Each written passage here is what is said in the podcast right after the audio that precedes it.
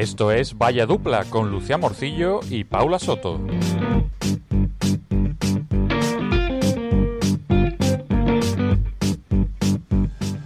Bienvenidos una semana más a Vaya Dupla, el podcast de los que solo la cagan en la vida, pero siguen intentándolo. Y en este espacio vamos a hablar sobre cultura y nuestras mierdas y estamos muy felices de que nos acompañéis. Hola gente, ¿qué pasa? ¿Cómo lleváis vosotros la semana? ¿Os trata bien nuestra musa del cosmos Esperanza Gracia? Hombre, espero que muchísimo mejor que a nosotros, la verdad. Venga, pues empezamos. Suéltame un jingle.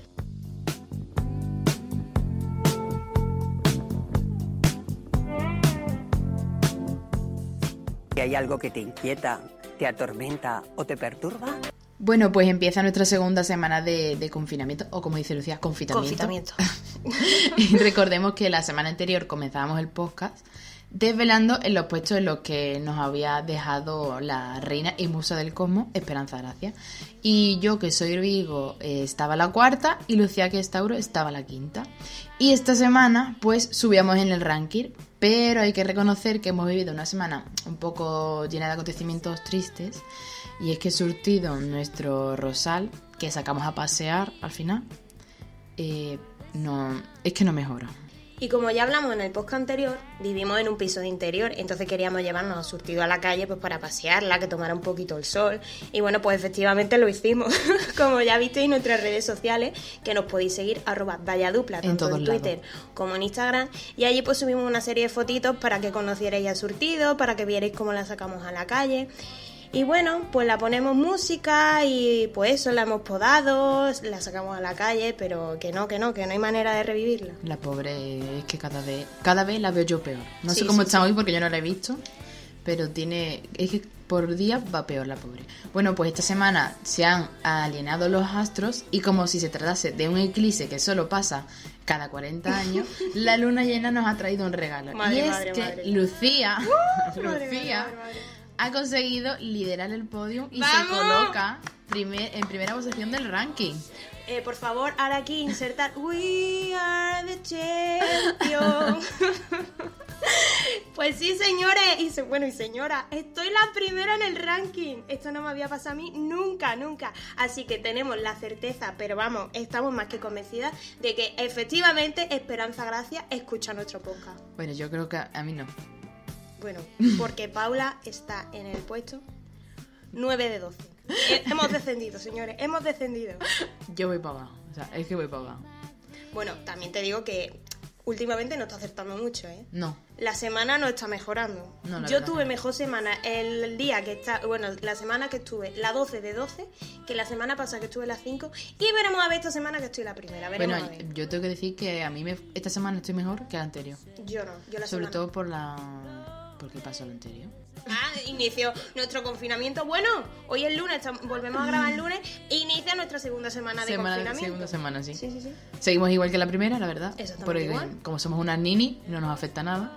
Bueno, estamos dedicadas al 100% Al a nuestro podcast y hemos iniciado un, mar uy, un marketing, un curso de marketing digital. O sea, todo hay que decirlo, Paula. Bueno, esperemos que esta semana mejore y, en- y que entremos bien en, en nuestra mm, semana de libertad del barrio y veremos qué, qué nos deparan los astros. Bueno, nosotras lo estamos intentando, porque nosotras este fin de semana, tal cual nos dijo nuestra musa y reina del cosmos, Esperanza Gracia, hemos hecho nuestro ritual de la luna llena. ¿Que ¿En qué consistía, Paula? Pues yo tenía que poner cuarzo en un, en un bol. Eh, con agua y sal. Y Lucía tenía que poner sus deseos, que puso una lista enorme, Mentira, era súper pequeña la lista, Paula. No mientas a nuestra audiencia, tía. en lo que entre los que destaca revivir a surtido. ¿Lo pusiste? No Sí, lo ha puesto, no. tío. Tía, es que ya era muy grande, me estaba riñendo porque era muy grande. ¿Y quieres que meta algo más? Pues no. A ver, yo pedí una cosa que puede englobar a la salud de surtido. Puede ser, pero... La pobre. Ay, surtido la Tía, pobre. estuvo en la noche de luna llena, estuvo aquí en, el pa- en la ventana del patio. Seguro que con la luna llena se recargó. Y bueno, señores, a ver qué nos espera esta segunda semana. Os iremos contando, pues, como siempre, nuestras cositas por, por redes sociales.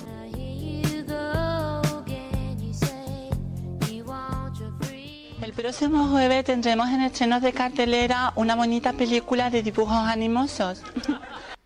Súper fan de Paco. Bueno, y como cada principio de mes hablaremos de las series que se estrenan en las plataformas digitales. Estas son las del mes de noviembre. El 4 de noviembre se estrena en Netflix Amor y Anarquía. Esta serie nueva, de origen sueco, cuenta la historia de una asesora casada y un joven informático que se retan a cuestionar las normas sociales en un juego de seducción de consecuencias impredecibles. Seguimos en Netflix y esta vez la serie es española. El 13 de noviembre se estrenan Los favoritos de Miras. Un influyente empresario sube un extraño chantaje. Si no accede a pagar una elevada suma de dinero, los autodenominados favoritos de Midas matarán a una persona al azar en un lugar y fechas señalados, y así con nuevas víctimas hasta conseguir su objetivo.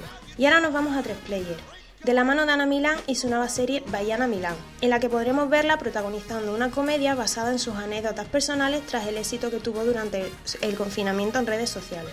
Y en Stars Play se estrena el próximo 15 de noviembre eh, Guns of London. La historia relata cómo el hijo de uno, de uno de los criminales más poderosos de Londres toma su lugar tras la muerte de este y se adentra en la mayor organización eh, criminal de Londres.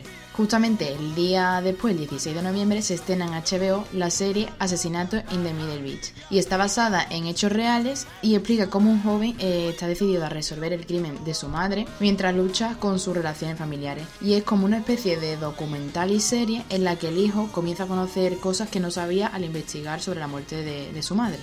Y por último, esta vez una serie española y viene de la mano de Ale de la Iglesia y se llama 30 monedas. Y el padre Vergara, que es un exorcista, boxeador y convicto exiliado por el Vaticano en una parroquia en un pueblo remoto de España. Y trata sobre eh, cuando este mm, párroco está relacionado con una serie de fenómenos paranormales ocurridos en el pueblo y dos eh, habitantes del pueblo eh, tratan de desvelar los secretos de su pasado y el significado de la antigua moneda que el protagonista, Vergara, mantiene oculto.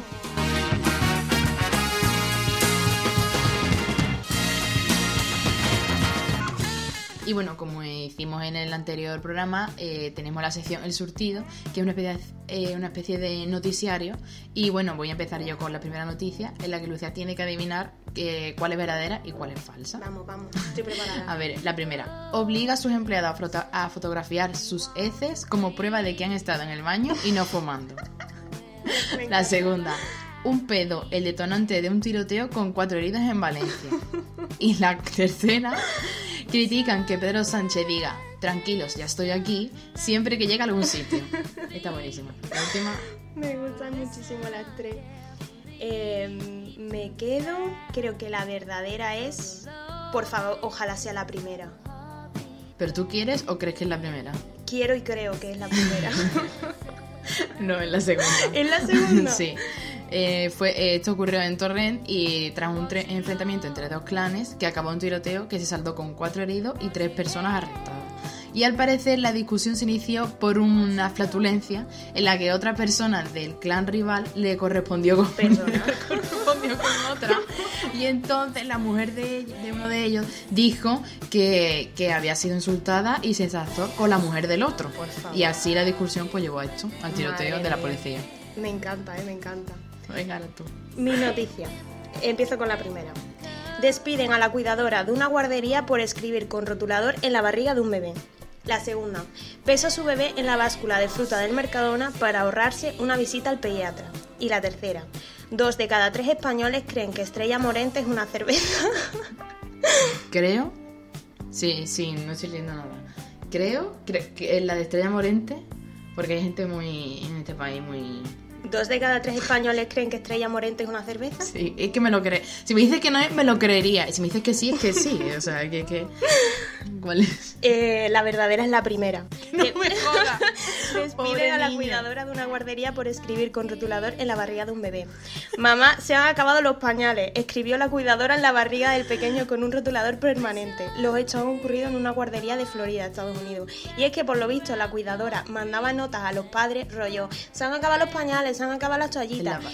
No, en, papel, pero no tendría. Como una carta. Y entonces, por lo visto, le mandó muchas a la madre. La madre no se acordaba de comprar los pañales y terminó escribiéndose en la barriga al niño. Pobrecito, tío. Increíble, increíble. Y hasta aquí nuestra sección El Surtido, que sobre todo ya sabemos que es por nuestra planta Surtido. Y para cerrar este, este episodio lo hacemos como cada semana con un nuevo temazo, tía. La efeméride musical que nos trae este inicio de noviembre es nada más y nada menos que el 57 cumpleaños de Rosario Flores, concretamente el 4 de noviembre. Rosario es hija de Lola Flores y el Pescailla, pero no hace falta presentarla haciendo referencia a su familia porque ha sabido ganarse eh, con su música y su arte un nombre y un hueco en el panorama musical y mediático. La artista ha ganado dos premios Latin Grammy, uno de ellos por Muchas Flores y el otro por su sencillo de Mil Colores en los años 2002 y 2004. También ha conseguido alzarse con tres ondas, entre otros muchos eh, premios a lo largo de su carrera. Rosario es menos banda sonora de Vaya Dupla que otros artistas, pero desde que nos enteramos que la madrileña cumplía años esta semana, estamos en bucle con sus temazos. Y es que en esta segunda semana de confinamiento y con nuestro rosal surtido muriéndose, el cuerpo solo nos pide dos cosas. ¡Marcha! ¡Marcha! ¡Queremos marcha! ¡Marcha! Y nuestros amigos entrando por la puerta diciendo ¡Ya están aquí los rumberos! ¡Ya están aquí! ¡Ole!